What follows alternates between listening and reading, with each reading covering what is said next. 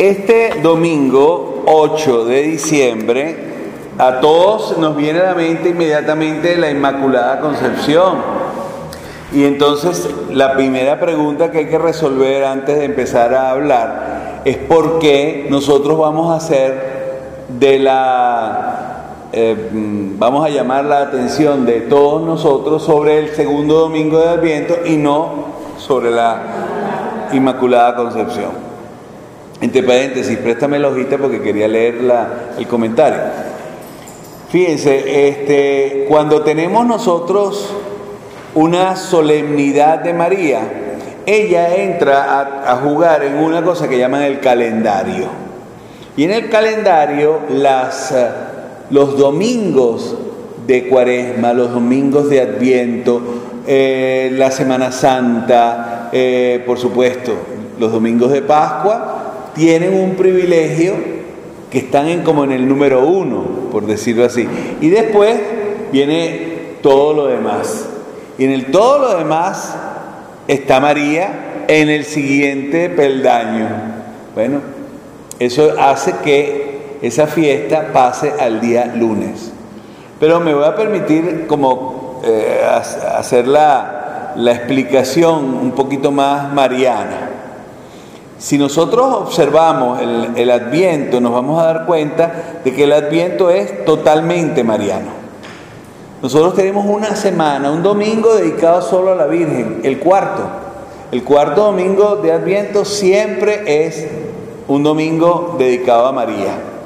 Entonces ya existe una fiesta para María, para recordarla de una manera especial como María la del adviento. Pero nosotros los latinoamericanos tenemos a la emperatriz, pues así la llaman, la emperatriz de América es la Virgen de Guadalupe. Y eso es el día 12 de diciembre. Tenemos entonces una fecha específica para ello. Aquellos que tenemos una devoción particular a Nuestra Señora de la Esperanza, sabemos que el día 18 es el día de Nuestra Señora de la Esperanza, o la que llamaban Santa María de la O, porque es como que la expectación de María delante de su concepción del niño Jesús. Ya por ahí entenderíamos inmediatamente que María no es que está, digamos, en segundo lugar, sino que está en primero. Ahora bien, hubo un momento en el que las conferencias episcopales pidieron el privilegio de celebrar precisamente la Inmaculada en el domingo siguiente o el día que correspondía si era domingo. Y les dieron una especie de permiso que después fue, entre comillas, retirado. O sea, ellos mismos se dieron cuenta de que estaban haciendo un error. ¿Qué quiero decir con esto? Que en esa época, en esos domingos, tuvimos el Día de la Inmaculada, el, el Evangelio de la Anunciación. El día 12, el Evangelio de la Anunciación. El día 20 de diciembre, el Evangelio de la Anunciación. Y además, el día domingo cuarto, el Evangelio de la Anunciación. O sea, cuatro veces en menos de 24 días. Era como mucho. Bien, ahora, sin quitarle mérito a mi madre, que verdaderamente ustedes saben cuán mariano soy, cuánto en el corazón estoy apegado a María, creo que además está muy bien el que la hayan trasladado. Ahora, yo sé que todo el que venga a misa el próximo domingo va a decir, ¿y qué le pasó al padre? Que no dijo nada de la Inmaculada Concepción. Bueno, yo por lo menos en la misa de, 12, de once y media lo haré notar. Bien, quiero leerles este texto que está colocado en la hoja dominical, que es un texto que no está escrito por mí, sino quiero leerlo porque de verdad eh, este domingo y el próximo serán dedicados a una homilía muy particular que hemos tenido precisamente para inaugurar el 30 de noviembre el año litúrgico por medio, o sea, por una Eucaristía que precedía el cardenal Baltasar Porra, que en la Eucaristía perdió la voz. Eso fue una cosa particular, pero es que realmente el hombre está agotado está agotado, destruido. Bien, pero miren que esto no necesitaba voz, esto lo podían haber leído y yo lo tomé, tomé unos trozos para hoy, para este domingo y unos trozos para el siguiente domingo. Y así dice. Nos dice nuestro cardenal Baltasar Porra, necesitamos renovar nuestra esperanza. Vivimos en un mundo y en una Venezuela en la que hay un oscurecimiento de la esperanza a las situaciones personales de desorientación, inseguridad y carencia de afectos, tanto por la violencia reinante como por la ausencia de seres queridos, se une la inestabilidad y el quiebre del Estado de Derecho, desdibujado por los errores e incongruencias de la clase gobernante, lo que nos ha conducido a la crisis, a la grave crisis que socava la convivencia, la libertad y la igualdad de la ciudadanía. Ese gran vacío conduce a la pérdida de sentido, al desánimo, a la desesperanza y a la huida. El tiempo de Adviento irrumpe como una luz en la noche, como la luz del sol al amanecer. Un serio análisis, un verdadero examen de conciencia nos tiene que llevar, en primer lugar, a reconocer que nos equivocamos, pero sobre todo a tener el coraje de buscar correctivos en los que seamos protagonistas, auténticos labradores con esfuerzo y sudores del futuro que anhelamos. Este adviento no es un adviento más, la realidad lacerante que vivimos tiene que ponernos en el camino de aprender la pedagogía de la memoria. Nuestro pasado tiene muchas sombras, pero son más las luces. Nuestro trabajo está en la base, en el hogar, en el vecindario, en la comunidad, en esta sociedad en la que queremos estar, vivir, soñar, padecer y sobre todo construir en fraternidad y en paz. Venezuela es hoy una hermosura herida y deformada, un lugar de dolor y violencia. Necesitamos como ciudadanos y como creyentes entrar en un proceso de escucha al clamor del territorio y del grito de nuestro pueblo para hacer memoria de sus pasos. Esto para mí es oro puro.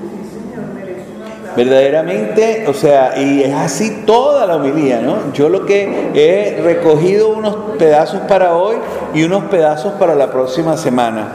Y me pareció que, vamos, donde esto me, pareció aquel, aquella pintura del de eh, Corpus Christi hicieron una competencia para escribir el formulario de la Eucaristía de Corpus Christi y se encuentra Santo Tomás de Aquino que está leyendo su formulario y San Buenaventura que está rompiendo la hoja por atrás, porque dice, después de lo que este escribió, lo mío es tontería.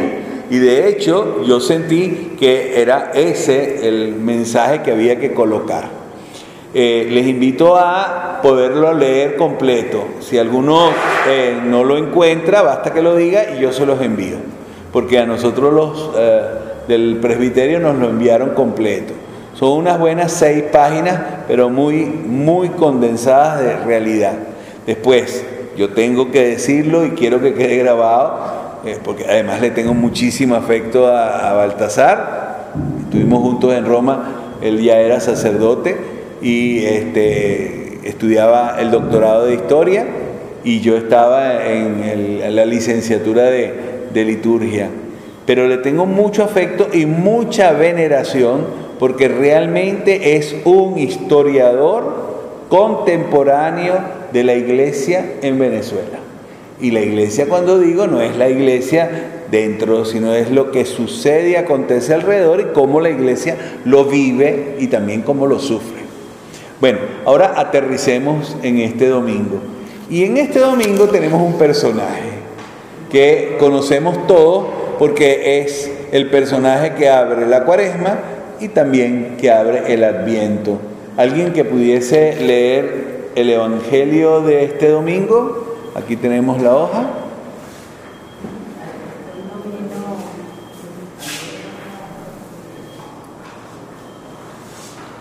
Lectura del Santo Evangelio según San Mateo.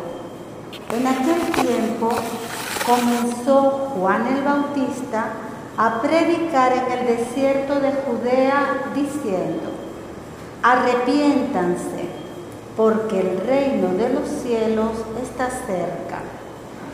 Juan es aquel que anunció el profeta Isaías diciendo, una voz clama en el desierto, preparen el camino del Señor, enderecen sus senderos. Juan usaba un vestido de piel de camello, con un cinturón de cuero a la cintura, y se alimentaba de grillos y miel silvestre.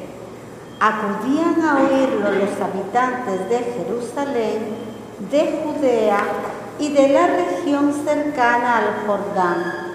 Confesaban sus pecados y él los bautizaba en el río. Al ver que muchos fariseos y saduceos venían a que los bautizara, les dijo, raza de víboras, ¿quién les ha dicho que podrán escapar al castigo que les aguarda?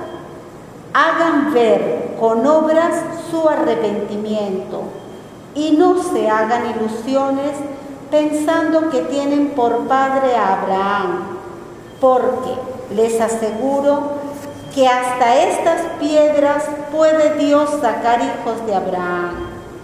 Ya toca el hacha a la raíz de los árboles y el árbol que no da buen fruto será cortado y arrojado al fuego.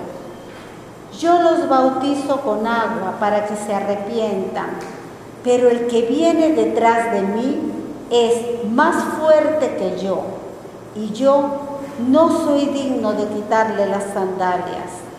Él los bautizará con Espíritu Santo y fuego.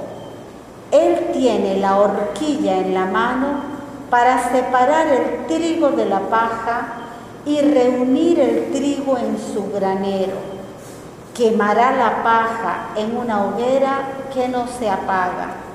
Palabra del Señor. Gloria a ti, Señor Jesús. En mi imaginario de niño recuerdo el eh, nacimiento en la iglesia de San Juan Bautista, la iglesia que llaman de capuchinos, ¿sí? Que era la iglesia que estaba cercana a la casa de donde vivimos nosotros por segunda vez. Eh, y en mi imaginario está la figura de Juan el Bautista dentro del nacimiento. Es una cosa que es anacrónica porque así como el nacimiento se dio, decimos nosotros, el 25 de diciembre, así se dio el 24 de junio el nacimiento de... porque ellos son contemporáneos. Pero esa imagen que ha quedado así en mi memoria me ha hecho pensar siempre si este personaje da para todo, o sea, da hasta para los anacronismos. Y sin embargo, es verdad, Juan abre la cuaresma y también abre el adviento y la abre en modalidad diferente. En la cuaresma, la invitación sigue siendo a la penitencia, Aquí es durísima. En un momento dado a los fariseos y saduceos les dice raza de víbora. O sea, los invita a, no escaparse, que creen que porque ahorita se vinieron a bautizar ya está todo listo, ¿no? Sin embargo, me quiero, ah, digamos, enredar en la primera frase. Arrepiéntanse porque el reino de Dios está cerca. Y he aquí una cosa interesante, como el adviento entre nosotros prepara el día de Navidad, también el adviento prepara la venida final en la historia de parte de Jesucristo. Cuando a ti te dicen que está cerca, quiere decir que tú tienes que de alguna manera arreglar. Supongan que ustedes tienen un invitado para esta Navidad, ¿verdad? Y eh, hay un cuarto en su casa que está, digamos, destinado para los invitados. Pero como es el cuarto de los chécheres, ahí van a parar todas las cosas que uno va dejando. Y entonces ese cuarto no lo puede encontrar lleno de chécheres el que viene, el invitado. El invitado tiene que encontrar la casa preparada y lista para él. Lo mismo No, el adviento que es brevísimo, porque vamos, este año para que nos, no nos quedara duda, el adviento dura 24 días, perfecto, ¿no? O sea, eso es lo que nosotros utilizamos dentro del mundo litúrgico para prepararnos a la venida del Señor. Si yo coloco a Juan al frente de esta preparación, percibo que Él me está pidiendo arreglar el camino del Señor. Me está pidiendo enderezar los senderos. Pero quiero ir un poquito más abajo y, no saltarme un poco la parafernalia, ¿no? Porque ah, que venía vestido de piel de camello y se alimentaba de grillos y miel silvestre, mm, muy vegano él.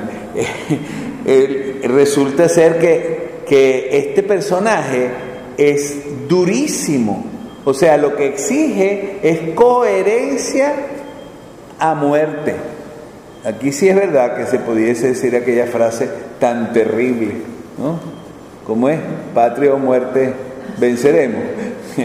Bueno, es que aquí nos está diciendo, si tú quieres verdaderamente demostrar arrepentimiento, necesitas cambiar de vida y no hacerte ilusiones de que porque eres cristiano ya está. Porque aquí voy a traducirlo tal cual, Dios puede sacar cristianos de las piedras. Y de hecho, hay una cosa interesante, este, el mundo cristiano que recibió a Jesús, ese mundo que Él nos dejó, esa historia del imperio romano que está encontrándose con Jesucristo, no es la historia de este momento. Los paganos de aquella época estaban más abiertos que los paganos de esta época, porque el pagano de esta época es un ecléctico, o sea, es alguien que es cristiano, va a misa el día de Navidad, va a misa si acaso el día de resurrección y para de contar. Y durante todo el otro tiempo vive como se dice, haciendo las cosas bien sin meterse con nadie. Y uno se pregunta a veces, haciendo las cosas bien, ¿qué significa? Porque esto tiene que ser un poco más objetivo. Yo presiento que en este mundo nosotros estamos como Juan el Bautista en este momento. Debemos llamar, debemos mover las bases de esta sociedad, porque no es solo una sociedad que tiene problemas de tipo económico gravísimos, sino que estamos teniendo a la base exactamente todo lo contrario de lo que significará el Evangelio. El Evangelio irrumpió en Roma y destruyó materialmente el paganismo romano porque traía una coherencia interna. Hoy en día el cristiano se ha adaptado de tal manera a la sociedad que se ha convertido en uno más. Digamos, algo que se toma, se hace, se deja. Por ejemplo, para hacerle la acotación, porque hoy no podía yo quedarme sin lanzarle una piedrita a Changó. Hoy es 4 de diciembre, hoy es Santa Bárbara y están celebrando a Changó. Pero ustedes lo verán celebrando a Changó y el 24 celebrando a Jesucristo. Total, las dos cosas pueden estar juntas, más o menos. O no nos hemos entendido o lo que exige aquí el Evangelio este domingo, que es la coherencia, alguien la escribió, la pintó y se fue. O sea, coherencia significa que yo vivo en actitudes cristianas. Yo no puedo estar haciendo una fiesta a un personaje que es realmente uno más entre los demonios africanos. Entonces, esto lo digo porque el domingo posiblemente los tengamos a estas personas en misa, ¿no? sin, ningún, sin ninguna perplejidad. Bueno, solo para concluir, algo que pudiese ser muy bien o caer muy bien en cualquiera de los dos periodos, cuaresma o adviento.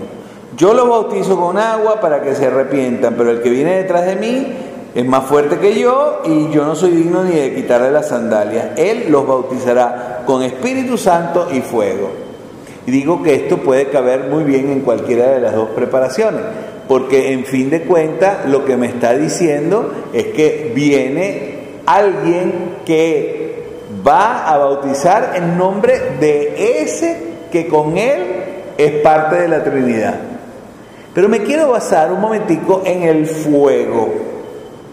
¿Por qué? Dice aquí que va a separar el trigo de la paja y va a quemar el fuego en una hoguera que no se apaga. No me quiero saltar ese pedacito, porque quiero que entendamos que hemos llegado a lo, a lo largo de este periodo, vamos a ya casi cumplir 20 años de este siglo, hemos llegado a un momento en el que tenemos que tomarnos muy en serio que si no quemamos la paja, no vamos a encontrar los caminos. El cristianismo tiene que volver a ser profundamente auténtico. No es solo un cristianismo de cantar aguinaldos, que está muy bien, hermoso, pero no es un cristianismo de poner el arbolito y el, nacimiento. Es un cristianismo que tiene que ir a la raíz.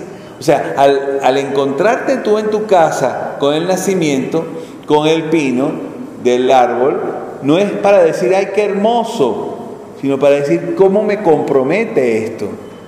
Y es ahí donde cambia la historia. Yo percibo que esto no es un mensaje solo para nuestro país. Este es un mensaje que va a todos los países del mundo. También a aquellos que tradicionalmente son cristianos. Y entre estos Países muy bien, muy bien situados económicamente, donde el bienestar les ha hecho pensar que, bueno, este se tarda, déjame seguir entre paja y trigo. No, creo que es fundamental comprenderlo también para este adviento que nos acompaña. Vamos a escuchar la primera lectura que debería ayudarnos a comprender que lo que acabamos de leer de Juan tiene que ser leído desde esa óptica. A ver la primera lectura. Lectura del libro del profeta Isaías. En aquel día brotará un renuevo del tronco de Jesé, un vástago florecerá de su raíz. Sobre él se posará el espíritu del Señor, espíritu de consejo y fortaleza, espíritu de piedad y de temor de Dios no juzgará por apariencias, ni sentenciará de oídas. Defenderá con justicia al desamparado. Con equidad dará sentencia al pobre. Herirá al violento con el látigo de su boca. Con el soplo de sus labios matará al impío. Será la justicia su ceñidor. La fidelidad apretará su cintura. Habitará el lobo con el cordero la pantera se echará con el cabrito. El novillo y el león parecerán juntos. ¿qué es aquí? Pasarán juntos. Pasarán juntos, sí. Pasarán juntos. Un muchachito los pastoreará, la vaca pastará con la osa, y sus crías vivirán juntas. El león comerá paja con el buey. El niño jugará sobre el agujero de la víbora la criatura meterá la mano en el escondrijo de la serpiente. No hará daño ni estrago por todo mi monte santo, porque así como las aguas colman el mar, así está lleno el país de la ciencia del Señor. Aquel día, la raíz de Jesús se alzará como una bandera de los pueblos. La buscarán todas las naciones y será gloriosa su casa. Palabra de Dios. Te alabamos, Señor. Se recuerdan que la semana pasada pusimos la estatua de, San Isaías. Y la pusimos porque eh, es uno de los profetas. Pero esa estatua realmente representa todo el profetismo de Israel. Está Isaías porque en este periodo Isaías pues tiene esta experiencia tan particular de hablar de el futuro Mesías.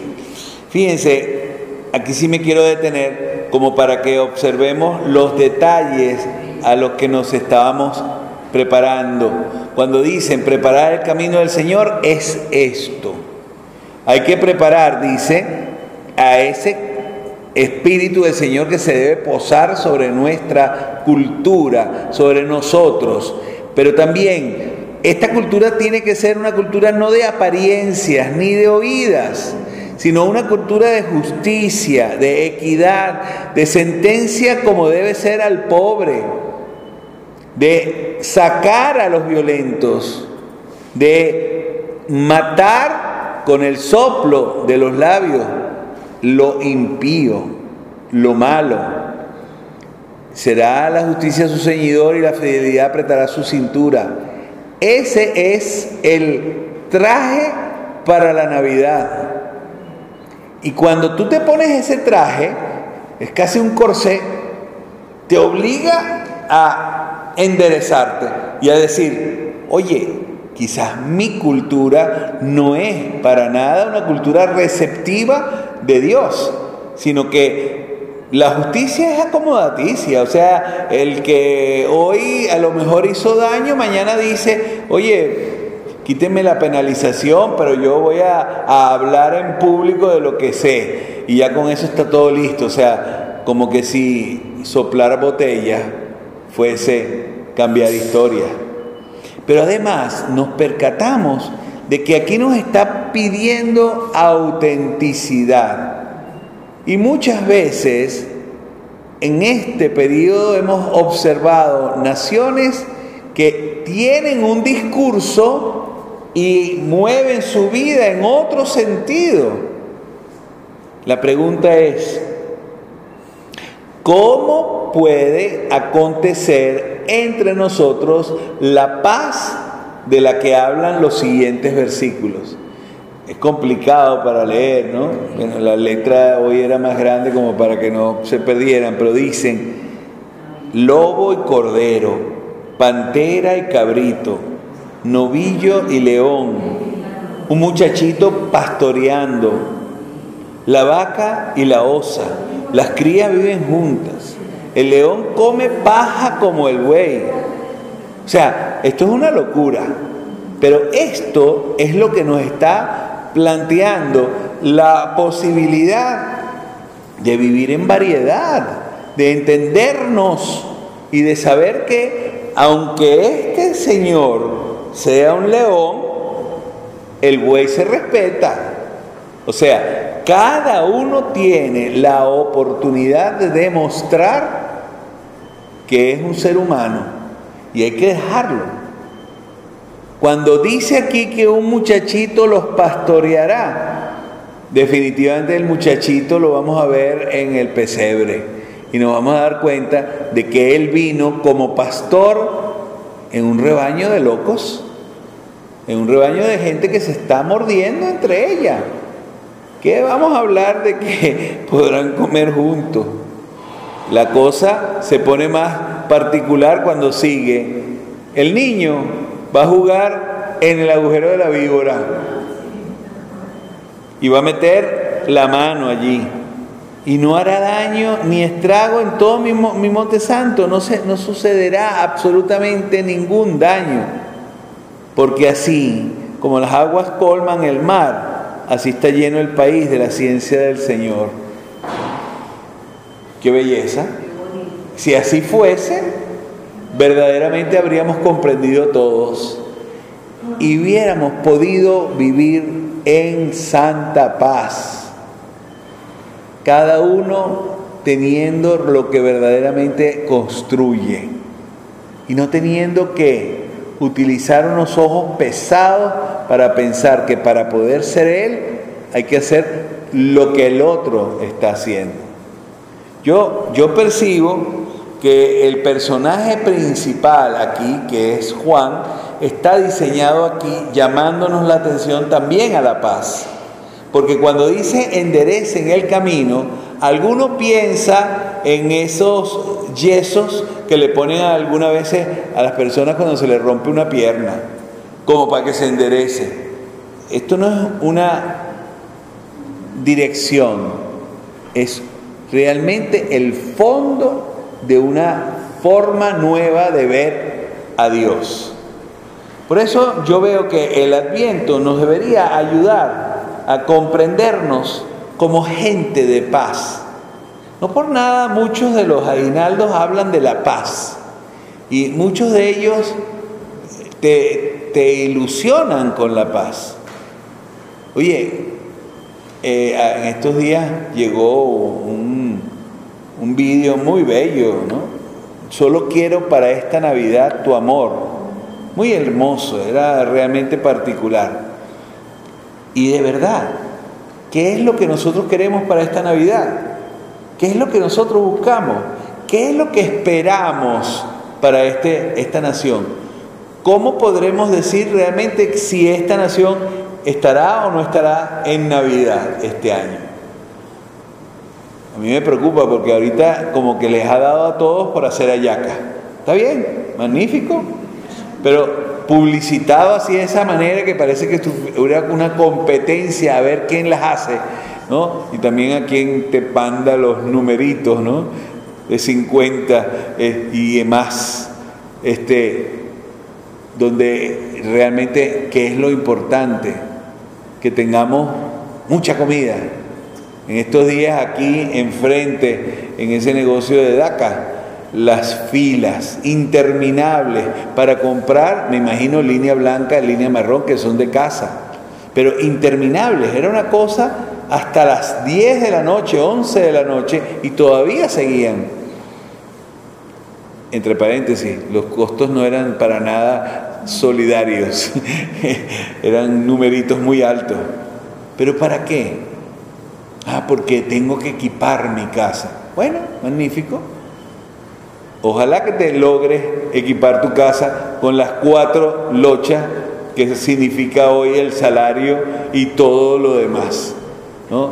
Yo recuerdo la frase aquella que se usaba mucho cuando eh, daban los aguinaldos, 15 de noviembre y todo el mundo gritaba, se salvaron las hallacas.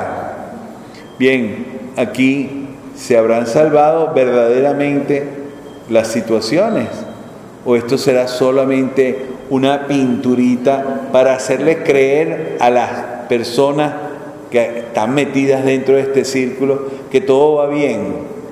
Porque mira, en esas filas yo no veía a Juan Bimba buscando objetos. Y cuando digo Juan Bimba, todo el mundo me entendió, por lo menos los de nuestra cultura. No había ningún pata en el suelo. Y eso me preocupa porque esto, toda este, esta parafernalia te está diciendo, ¿y quién puede gastarse verdes ¿no? en comprar ayacas? ¿Verdad? Porque las ayacas son verdes, ¿no? Entonces parece que le pusieron encima un, un papelito verde llamado dólar, ¿no? ¿Quién puede de repente llegar a ese extremo. Bueno, y todos están en esa carrera. O sea que si aquí llegara Juan el Bautista, nos diría raza de víboras. ¿Ustedes creen que van a salvarse? Aquí esta forma no es. Bien, vamos a hacer la segunda lectura que es durante este tiempo particular eh, una lectura importante para comprender también lo que hemos dicho. ¿Quién puede hacer la segunda lectura? Adelante.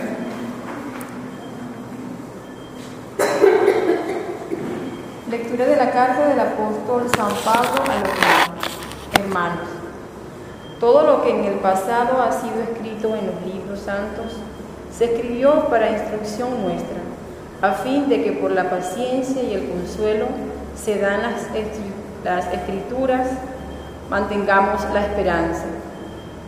Que Dios, fuente de toda paciencia y consuelo, les conceda a ustedes vivir en perfecta armonía unos con otros, conforme al Espíritu de Cristo Jesús, para que con un solo corazón y una sola voz alaben a Dios, Padre nuestro, Señor Jesucristo. Palabra de Dios. Te vamos, Señor. Aquí nosotros estamos encontrando algo que nos puede acompañar durante todo el año y es que los libros santos está escrito todo lo que nosotros necesitamos para echar hacia adelante el reino de Dios entre nosotros. Eso nos sirve para toda la vida. Pero fíjense, hay una cosa interesante acá está hablando de paciencia, de consuelo, de vivir en armonía, un solo corazón, una sola voz. Si alguien que está en nuestro contexto actual no entiende que esto es para nosotros, no sé cómo barajearlo para que lo comprenda. Porque definitivamente esto es quizás el augurio más importante que nos podemos hacer nosotros en esta Navidad y para el año 2020. Me ha gustado ponerle el año 2020 por aquello de que 2020 es cuando vas al, a los oculista te dicen tiene una vista 2020 es el año perfecto. Bueno, a lo mejor, quién sabe, deseémoslo.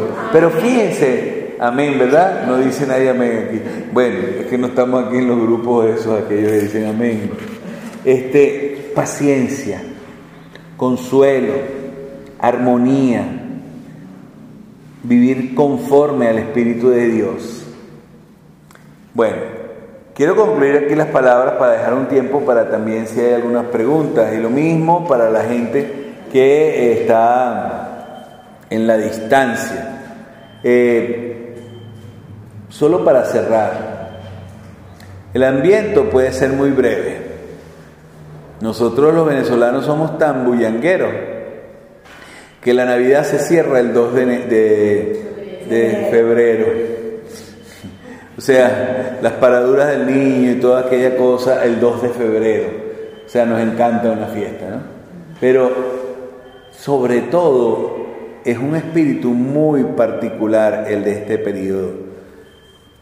Quizás lo que debemos nosotros verdaderamente explotar es esa necesidad que hemos vivido durante todo un año de un poco de serenidad, un poco de paz, un poder comprender en medio de tanta tiniebla. Como decía el señor cardenal, o sea, este es un periodo muy particular de nuestra historia en el que primero hay que aceptar que nos hemos equivocado. Eso a mí me llamó poderosamente la atención porque todo el mundo le echa la culpa al otro. El que te equivocaste fuiste tú, el que votaste mal fuiste tú. No, no, no, nos hemos equivocado.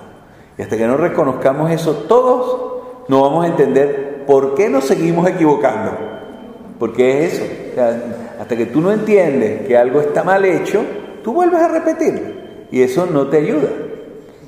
Yo lo que quisiera pedirle al Señor que verdaderamente nos acompañe durante este nuevo año con ese mismo espíritu con el que estamos creando espacios en el adviento, con el que estamos enderezando camino. Busquemos realmente la paz, la comprensión. Busquemos las salidas y los caminos derechos Busquemos la justicia que sostiene. Busquemos la autenticidad. Porque lo que nos sigue matando, y nos seguirá matando hasta que no lo comprendamos, es que estamos tratando como los ahogados de ver cómo sobrevivimos. Y al final no es sobrevivencia o supervivencia. Al final es vivir auténticamente. Cuando lo hacemos, nos sentimos como quien se puso el anillo en el dedo. Entró perfecto y es ahí donde tenía que estar. No sé si tienen algunas preguntas. Aquí eh, la primera cosa que hago es agradecer a toda esta gente que está diciendo que feliz cumpleaños. Sí, es, cumpleaños de ordenación. Aquí el viejito este tiene 43 años. Náguara. Hoy, hoy, hoy los muchachos de, la, de mi posgrado, de a los que le doy posgrado, decían 43 años y abrían los ojos como diciendo, mi mamá tiene 40. o sea, bueno, bien, no sé si hay alguna pregunta en este sentido. Diga, padre. Como en mi realidad vivo mi verdadera autenticidad en mi entorno, es decir, ¿qué hago para plenamente? Bien, aquí hay una cosa que es importante. Tú te das cuenta cuando tienes que poner otra cara. Me explico. A los muchachos no les gusta que le digan hipócrita, ¿no? Pero muchas veces funcionamos así. Mostramos una cara y tenemos otra. La realidad te está exigiendo una cara para la realidad. No puedo yo vivir conforme viendo que esto es un desastre y como que aplaudiendo sin decir, bueno, esta boca no es mía. O sea, la autenticidad significa también poner el dedo en la llaga. Pero atención, al poner el dedo en la llaga, tú tienes que estar fuera de la llaga. O sea, tú por primero tienes que vivir de una manera que sea coherente con lo que son tus valores. Porque si nosotros jugueteamos, ¿cómo puedo yo después cacarear? Les hacía notar hoy a uno, a un grupo donde fui a la misa, bueno, a lo mejor lo, entienden cuando yo digo 412, ¿no? ese, ese grupo me invita todos los años a, celebrar la Eucaristía. Este, les decía aquella frase que se usaba en mi época, yo soy de la generación del 68, que se decía entre nosotros, vive la realidad, perdón, sueña la realidad, vive la utopía.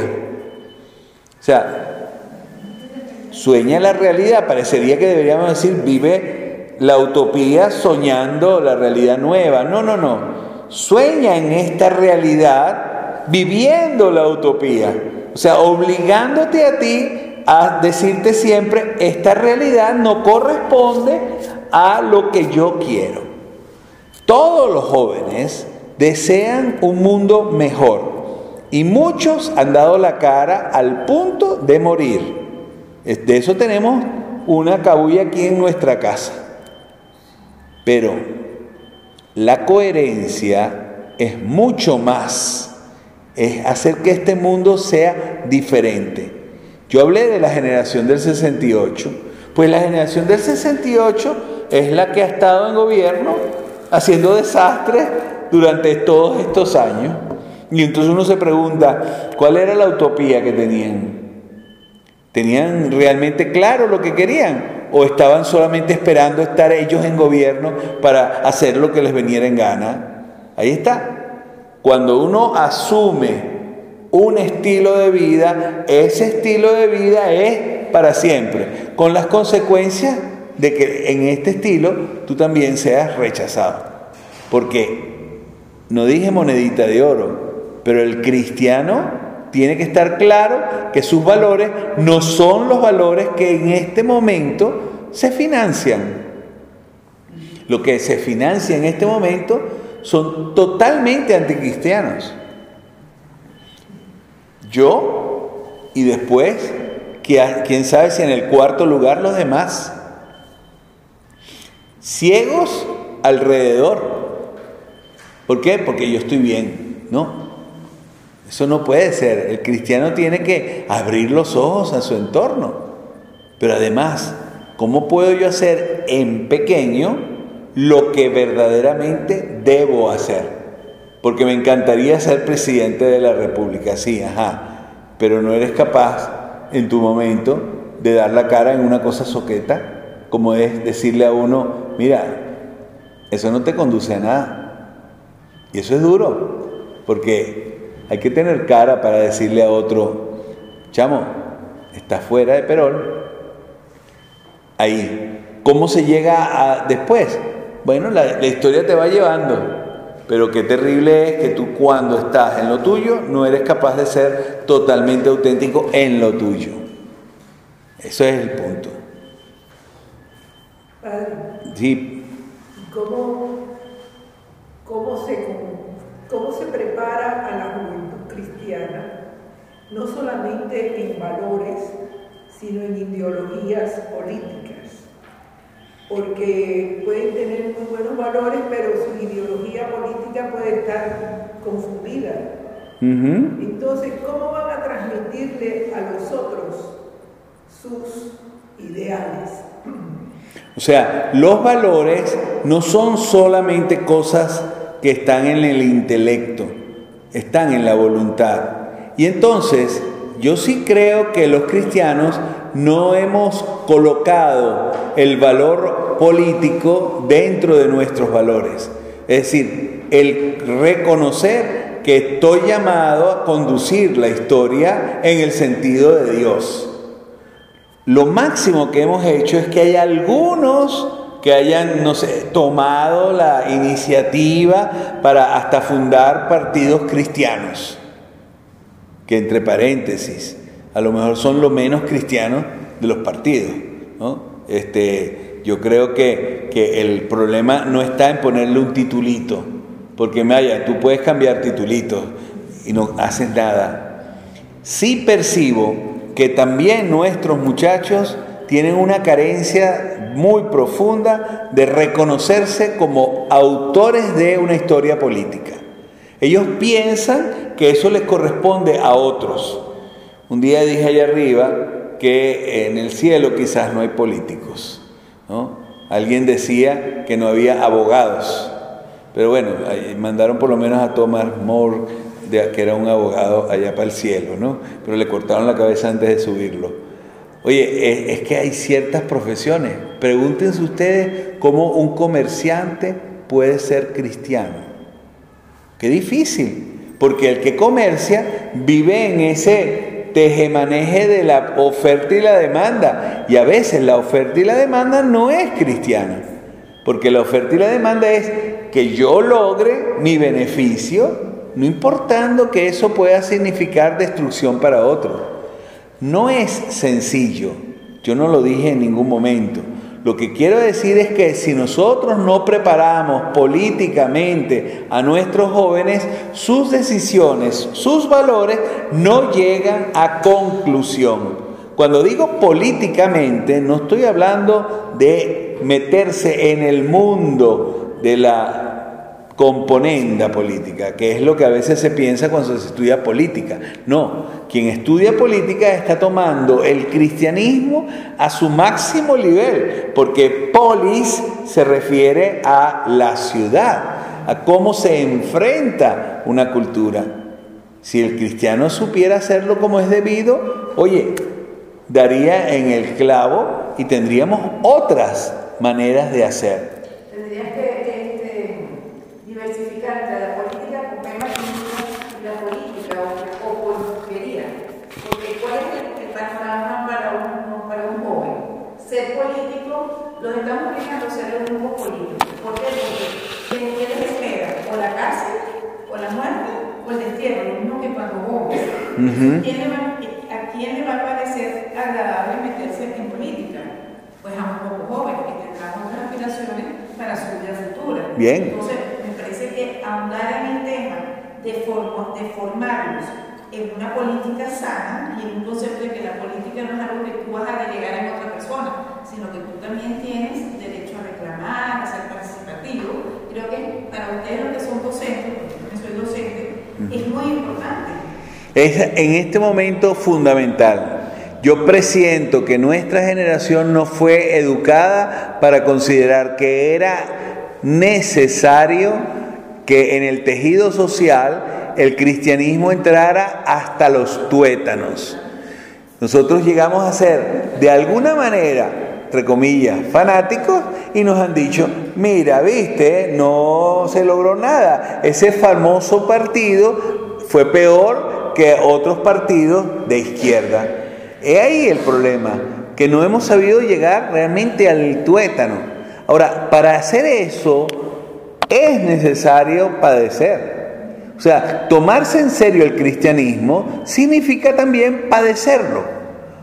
Porque lo que tú quieres mostrar está en disonancia. Y entonces tú, si tú tratas bien a aquel que está a tu alrededor, ya está creciendo el número de personas que sienten aquello de que amar al prójimo, prójimo es el que está al lado, es no una idea, sino una realidad.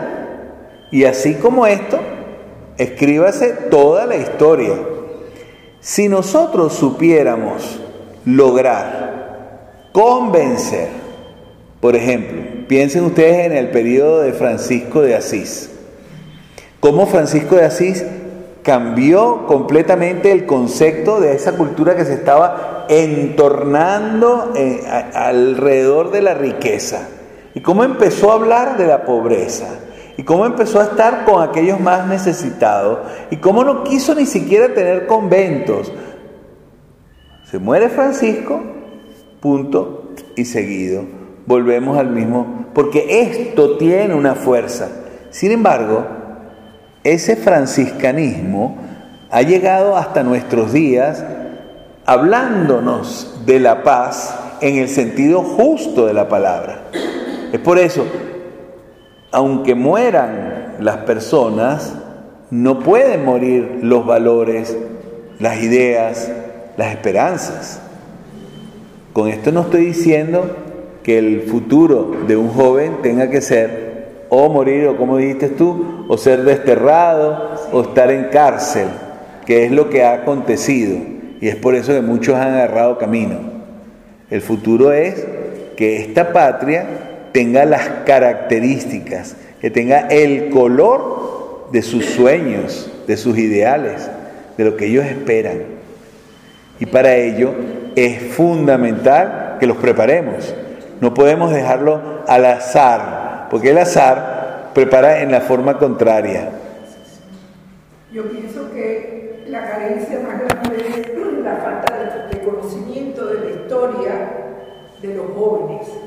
Usted oye en las marchas de, los países de América Latina que están revueltos ahora, le preguntan a un joven que, que por qué ama al Che Guevara y la, la, respuesta que da es una cosa completamente absurda. No sabe ni quién es en realidad, ni qué. Es eso. Mientras puede haber mucho cristianismo, pero si no hay conocimiento de la historia para tener, poder formar una opinión sobre las situaciones, El problema está en que le conviene a esta historia maltrecha que nuestros jóvenes, y digo en general, porque ahora desde los jóvenes voy también a los adultos, ¿eh? no le voy a sacar, vamos a poner a los jóvenes como carne cañón y nosotros vamos a estar mirando desde atrás. Nos conviene a todos realmente zambullirnos de nuevo en lo que ha sido los acontecimientos de la vida humana. Si lo supiéramos valorar, no solamente no cometeríamos los mismos errores, sino tendríamos la dirección con mayor claridad. El gran problema es que no sabemos para dónde vamos porque en este momento lo que más importa es, no sé, cuál es el próximo celular que tengo que comprar o qué tipo de nuevo, nuevo tablet tengo que usar. Si eso es el punto, para de contar. Porque Aquí no es buscar qué significó la historia en Wikipedia. Aquí la cuestión es ahondar cuánto de esto todavía persiste en nuestra historia. Es por eso que hay países en Latinoamérica que están haciendo el ridículo de regresar a historias superadas. Y con todas las leyes, o sea, convencidísimos que como la ley del péndulo funciona, funciona para, para volver otra vez a lo mismo. No.